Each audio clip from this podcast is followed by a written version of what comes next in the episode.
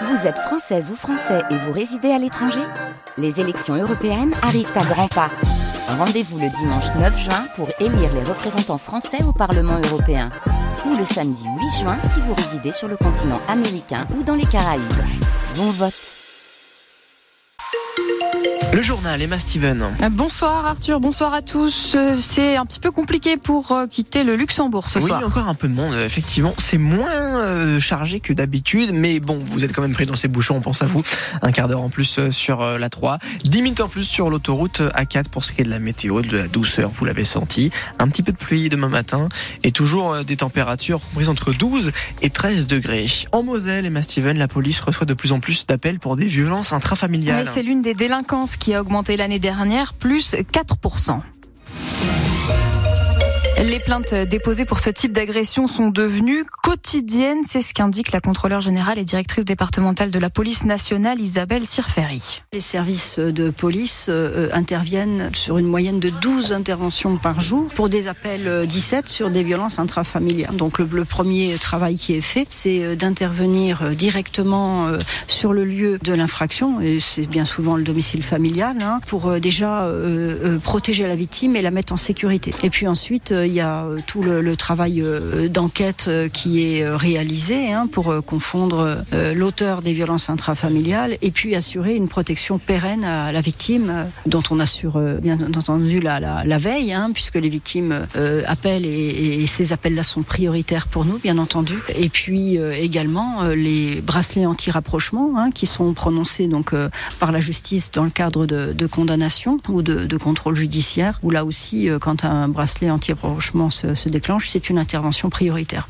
Isabelle Sirferi, la directrice départementale de la police nationale qui s'exprimait aujourd'hui dans le cadre d'un bilan de la sécurité en Moselle euh, en 2023. Ce bilan, il est à retrouver sur francebleu.fr. 240 personnes ont perdu la vie sur les routes en France le mois dernier. C'est une augmentation de 6%.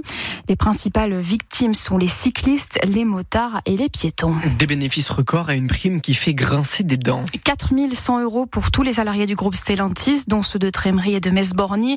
On est très loin du compte, dit cet après-midi la CFDT. L'année dernière, le groupe automobile a gagné près de 18,6 milliards d'euros. Deux semaines après les annonces du Premier ministre, Gabriel Attal assure que les premiers versements pour aider les agriculteurs vont arriver d'ici la fin de la semaine. En déplacement dans la Meuse aujourd'hui, il a assuré que d'autres mesures seraient présentées euh, lors du salon de l'agriculture. Les villes de Strasbourg, Rennes, Lyon, Bordeaux et Grenoble poursuivent l'État en justice. Elle lui reproche des carences dans son système d'hébergement des sans-abri. En 2022, d'autres municipalités avaient déjà dénoncé un système sous-dimensionné. Freeze Corleone pourra-t-il se produire demain soir à la Rocale d'Esch-sur-Alzette? Ces concerts de Lille et Lyon ont été annulés sur décision du tribunal administratif. Il considère que plusieurs de ses chansons contiennent des appels à la violence. L'artiste est déjà visé par une enquête pour apologie du terrorisme. Israël promet une opération puissante à Rafah dans la bande de Gaza. Selon l'État hébreu, c'est là que se trouve le dernier bastion du Hamas, quatre mois après le début de la guerre avec les combattants islamistes. Plusieurs pays, dont les États-Unis et la France, demandent au Premier ministre israélien de peser les conséquences de ces frappes sur les civils. C'est la première fois qu'un président américain sera jugé au pénal. Donald Trump a rendez-vous avec la justice le 25 mars prochain dans l'affaire des paiements pour faire taire une relation présumée avec une actrice pornographique. En Lorraine 18h04, ça sera très compliqué sur les rails ce euh, week-end. Les contrôleurs hein, de la SNCF qui demandent une hausse des salaires promettent une mobilisation massive. Dès ce soir 20h et jusqu'à lundi matin, un TGV et Ouigo sur deux sera annulé. Si c'est votre cas, Pierre Parent, il y a plusieurs plans B. D'abord, si votre train est supprimé, vous pouvez échanger gratuitement votre billet. Il reste 300 000 places dans les trains qui partent avant ce soir 20h ou bien lundi. Mais si vous ne pouvez pas décaler votre départ, vous pourrez vous faire rembourser intégralement votre billet et tenter avec cet argent de trouver une place en covoiturage. Seulement, les plateformes sont prises d'assaut avec deux fois plus de demande qu'en temps normal. Les trajets premiers prix ont été vite épuisés, surtout vers l'ouest et le nord de la France, où il y a eu le plus d'annulations de trains. La SNCF SNCF a préféré maintenir les trains les plus pleins, c'est-à-dire ceux vers les Alpes.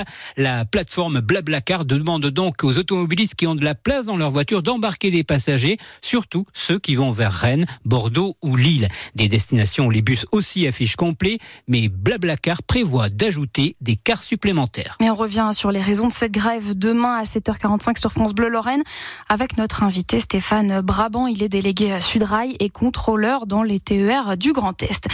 Kylian Mbappé va quitter le PSG. La star du club de football parisien depuis 2017 partira à la fin de la saison. Il sera alors libre de s'engager dans le club de son choix et pourra par exemple signer au Real Madrid. Un saut à 27 mètres de haut, le franco-britannique Gary Hunt est désormais vice-champion du monde de plongeon de haut vol. Il a décroché aujourd'hui la médaille d'argent au championnat du monde de Doha au Qatar. Une religieuse et un chauffeur de taxi, ce n'est pas le titre d'un film, mais la belle histoire du jour. Une bonne sœur de Nantes s'est retrouvée bloquée à l'aéroport à cause de ceux qui étaient en grève. L'un des contrôleurs a proposé de l'emmener directement à Toulouse pour qu'elle puisse arriver à temps et donner son rein à son frère.